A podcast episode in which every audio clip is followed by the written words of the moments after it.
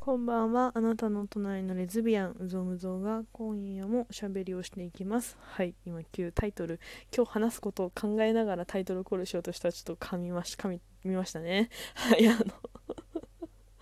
の はい、あの、ちょっとこれ何回かリテイクしてるんですけど、あの、お便り2通いただいたので、紹介をしていきたいと思います。はい。えー、1個目はしんどちゃんですね。昨日の2020年の失敗エピソードからあのお便りいただきました。であのアイテムいただいたのでねえっとありがとうございます。ということで美味しい棒と元気の玉いただきました。ありがとうございます。ちょっとね全然関係ないんだけど今日マジで頭回ってなくても疲労困憊すぎて頭ふわふわなんでマジで。なんか全然喋れてないなと思って何度も問い直してるんですけど。はいあのちょっと無事に読み上げてあのお話ししていきたいなと思うんですけどこれは昨日のね2020年の失敗エピソード。そう。あのプレゼントくっついてるとどの話か分かるんですよ。でプレゼントくっついてなくて普通にお便りだとどの話からなんか反応してお便りくださったのかが分かんないっていうのがあるのであの一つ皆さんシェアさせていただきます。はい、えー、とりあえずしんどちゃんのやつ読みます。えっ、ー、とタイトル何事と思って聞いたらめっちゃ笑いました。昨日のね私あのどうもハエですってやつね。そう。えー、続きますね。で、焼け酒って本当何一ついいことないですよねと思っていたら思い出したいつかのラッキーゆり体験談をムサに聞いてほしいです。えー、笑い。当時、鍵括弧ずっとうっすら寂しいモード、鍵括弧閉じだった私は、ビアンバーで朝まで飲むとかをしがちでした。で、いつものようにホームで始発を待っていると少し気持ち悪くなってしまいベンチで静かに座っていましたその時びっくり。綺麗なお姉さんがスッと近寄ってきて「大丈夫ですか？よかったら使ってください」とピンクのバラ柄のハンカチを手渡してさっそうと去っていかれました。ピン、え、バラの絵文字バラの絵文字バラの絵文字。かっこ吐いてませんよ。笑いってウケると思ってね。はい。でそんなにヘロヘロに見えたのかと今では自分を恥じていますがユリ劇場の開幕を感じとてもときめきました。今でもそのハンカチはありがたく愛用しています。しっていう秘密って絵文字がありますがこんな顔の絵文字あるんだね。はい続きですね、えー、私の失敗談かつちょっと不思議なユリ体験かっこはてなです。笑いということで、いいな、ゆり体験談、いいな、いいな、いいな。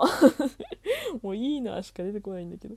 いいな、私もビアンバーでもうちょっと飲んだくれようかな。もうすっげえ嫌がられると思うけど、マスターに。で、あともう一つ思ったの、あ、じゃもう一つ思ったのと、その前に、なんか意外としんどちゃんが、朝、あの、ビアンバーで朝まで飲むとかしがちっていうのがね、めっちゃ面白かった。ギャップだった。なんか、もっとこうあのそんなねそんなあの暴れる感じだと思わなかった。暴れてはないと思うけど。私と違うからね。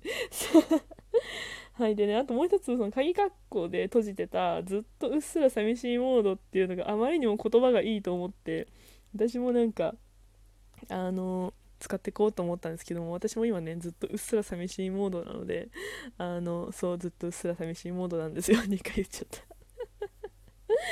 いやわかるこの気持ち。あまりにもわかると思って。やっぱそういう時はさビアンバーでさ飲んだぐれがちだよね。わかる。私も深めに読んで終わねあのなんかうんあるよ。いいな。でも朝までちょっと飲むって体力的にできんからもうできないからうん強いな。でも朝までそっか飲んだくれてホームで具合悪くしてるとお姉さんがあれこのお姉さん全然違うかもしれないけどさそのビアンバーの最寄りの駅だったらさビアンバー界隈の人かもしれないわけじゃん。もう出会いて出会いて出会いていいないいないいな。いいな。いやいい話をシェアしていただきました。いいなこういうの楽しいね。ありがとうございました。はいあとはもう一つえー、っと全然違う話題なんですけどえー、あのラベルの件でねあのお便りいただいた方がまた別件でねお話あのお便りくださったんですけど、えー、大仙寺崖だらなよささんからですね。あのこのこのお名前はさ人に読んでもらうことを前提にしてるお名前なんですか？あの 人のお名前に文句言うって最低なんだけどでもなんかあのはいあのちょっと不思議に思ったのであの逆質問でした。えー、内容を読みたいと思います。えー、うぞむぞさん、こんばんは。いつもいろんなお話をありがとうございます。喜怒哀楽が素直に伝わってきます。少しハラハラドキドキしながら拝聴しています。うぞむぞさんのお話にはいつも大切な人への思いが詰まっている気がして丸彼女のどんなところが好きなんだろうと思いました、えー、余計な詮索で申し訳ありません。ということであのあの本編その質問の本編を答える前に一つ言わせてほしいのがあの謝るくらいなら質問しなくていいんじゃないですかっていうのがあって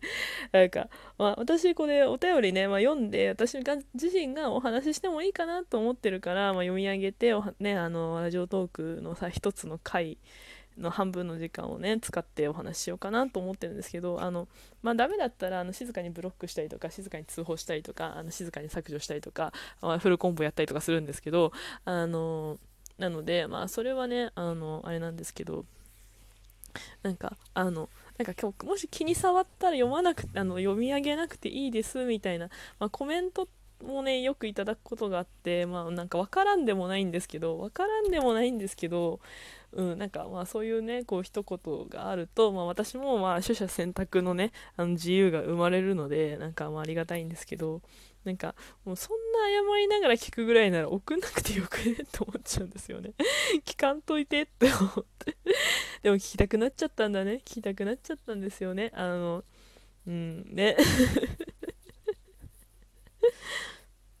人の気に触れるんだろうなって思いながらさ聞く人どんなメンタリティーなんだろうってちょっと思う。なんか私聞いちゃダメかなとか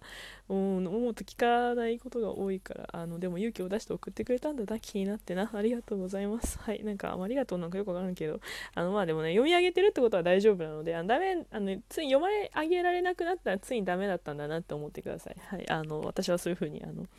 ね、チャンネル守っていきたいと思うので